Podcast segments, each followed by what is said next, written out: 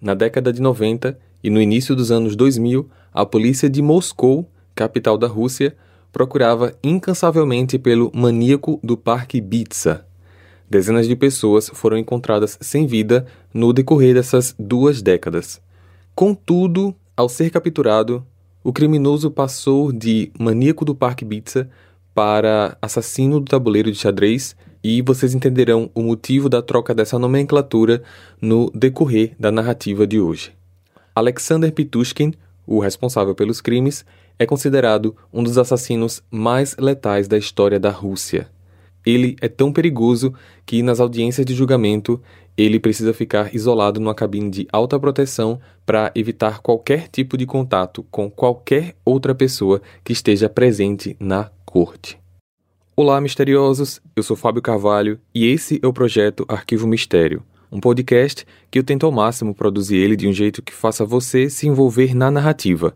E para isso, eu conto com a participação de diversas pessoas, principalmente na simulação das vozes dos personagens. Siga a gente na plataforma de streaming em que você está nos escutando agora para receber notificação sempre que um novo episódio for lançado. Para ver as fotos do caso de hoje, basta seguir a gente no Instagram, arroba Arquivo Mistério. Recados dados, vamos para o caso de hoje.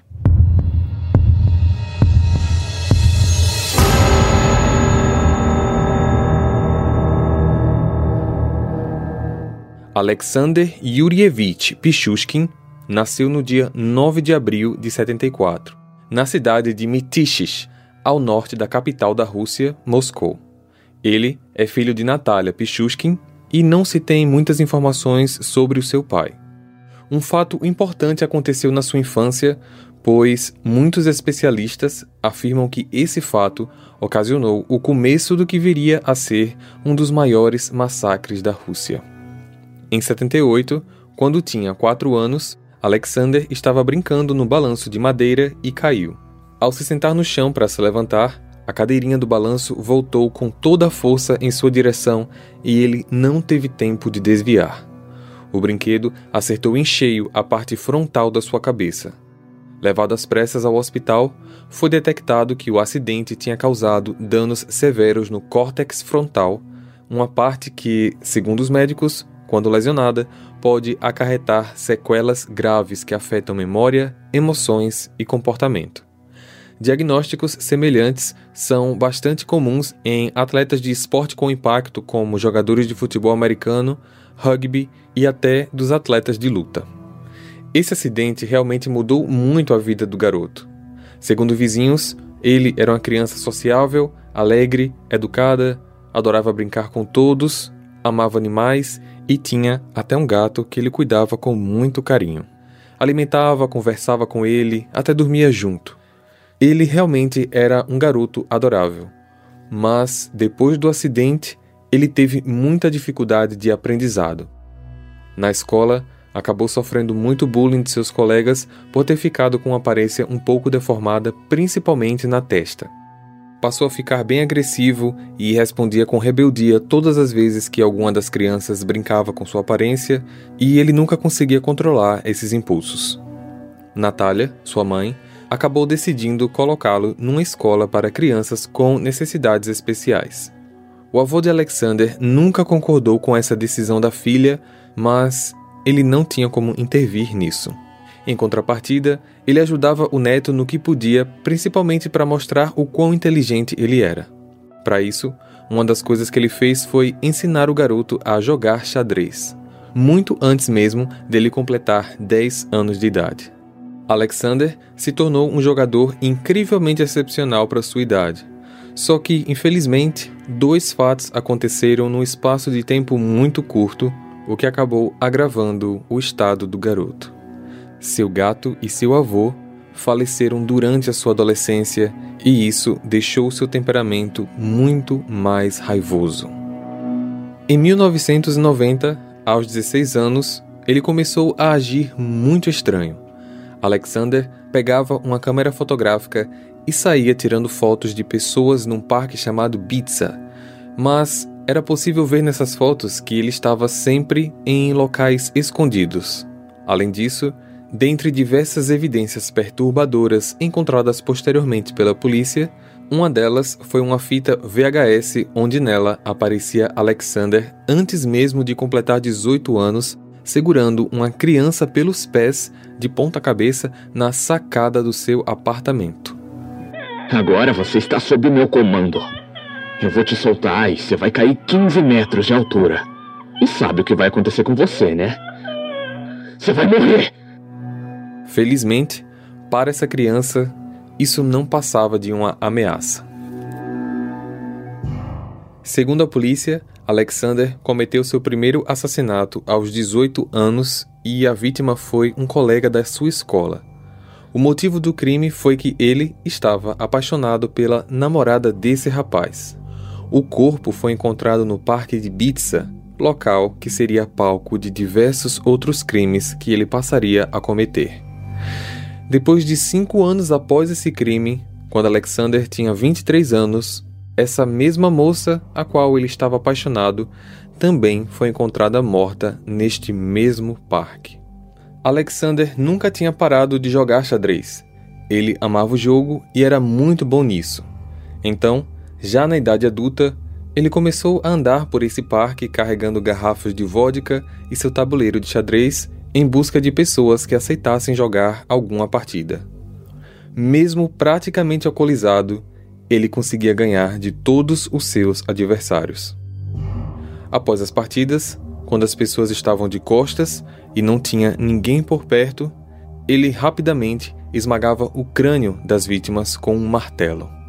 Ele também fazia outras coisas terríveis com os corpos, como enfiar garrafas de vodka em seus olhos ou ainda os desmembrar antes de jogá-los no rio do próprio parque, o rio Chertanovka. Durante a década de 90, vários corpos foram encontrados no parque e no rio. A polícia sabia que isso se tratava de um serial killer, mas nenhuma pista era encontrada. Não tinham digitais, sangue, peças de roupas, nada. Alexander era muito cuidadoso. Durante vários períodos, a polícia montava vistorias e interrogava pessoas ali mesmo no parque, mas era muito difícil manter o controle total dos mais de 22 quilômetros quadrados de área que o parque tinha. Enquanto a polícia atuava, Alexander não se arriscava. Assim que passavam-se os meses e os policiais saíam, ele voltava a atacar. Durante esse período de crimes, Alexander trabalhava no mercadinho e, por incrível que pareça, em comparação ao seu período da adolescência, nesse local ele era conhecido por ser uma pessoa muito amigável. O próprio Alexander chegou a confessar que adorava ser sociável, pois ele tinha o objetivo de se sentir mais próximo das suas vítimas. O fato dele ter ficado conhecido como o assassino do tabuleiro de xadrez não era pelo fato dele jogar o jogo, mas sim por algo que a polícia encontrou em seu apartamento quando foi capturado. Em junho de 2006, Alexander convidou uma amiga de trabalho chamada Marina Moskaliova, de 36 anos, para um passeio um pouco inusitado. Eu tô indo mais tarde no Parque Pizza pra ver o túmulo do meu gato. Você quer ir comigo? O motivo do passeio era estranho, mas o Parque Pizza era um local realmente bonito e não era difícil ver pessoas passeando por lá apenas para admirar a paisagem. Só que infelizmente não durou muito para que o corpo de Marina fosse encontrado às margens do rio. Revistando o corpo da vítima, a polícia achou em um dos seus bolsos um bilhete de trem e, através das câmeras de segurança da estação, a polícia identificou que ela estava na companhia de um homem. Este, claro, Alexander.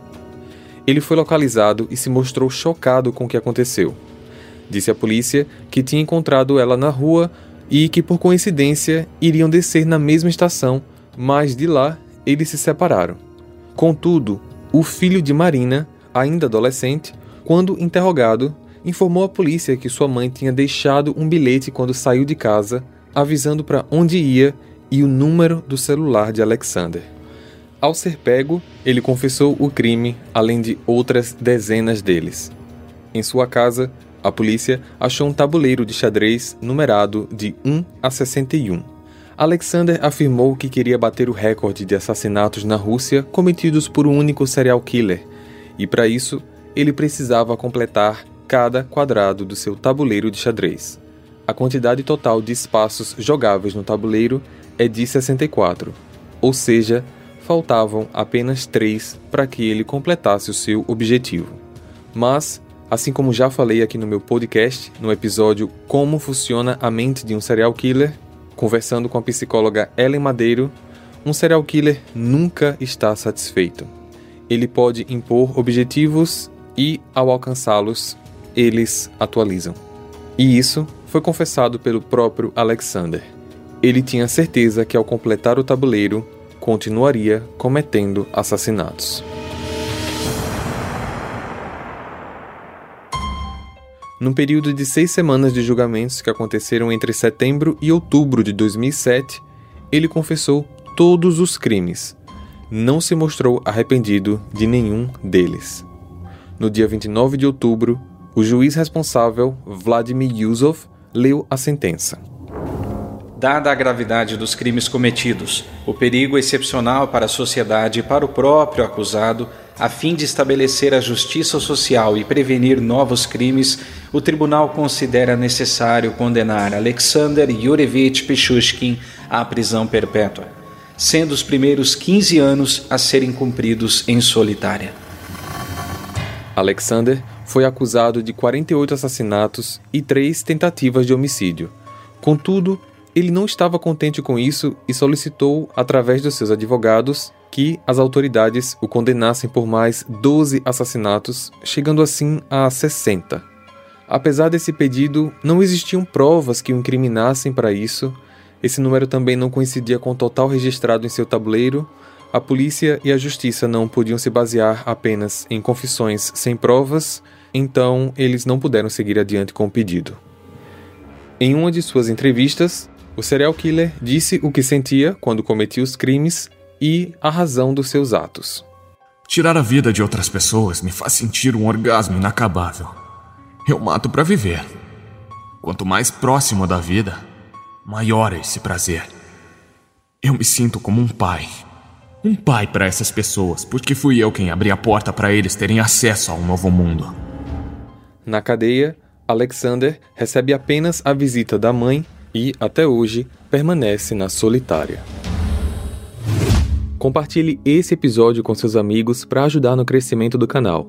Para ver as fotos desse caso, basta seguir a gente no Instagram, arroba Arquivo Mistério, ou o nosso canal lá no YouTube. Eu vejo vocês então no próximo caso. Combinado? Até lá!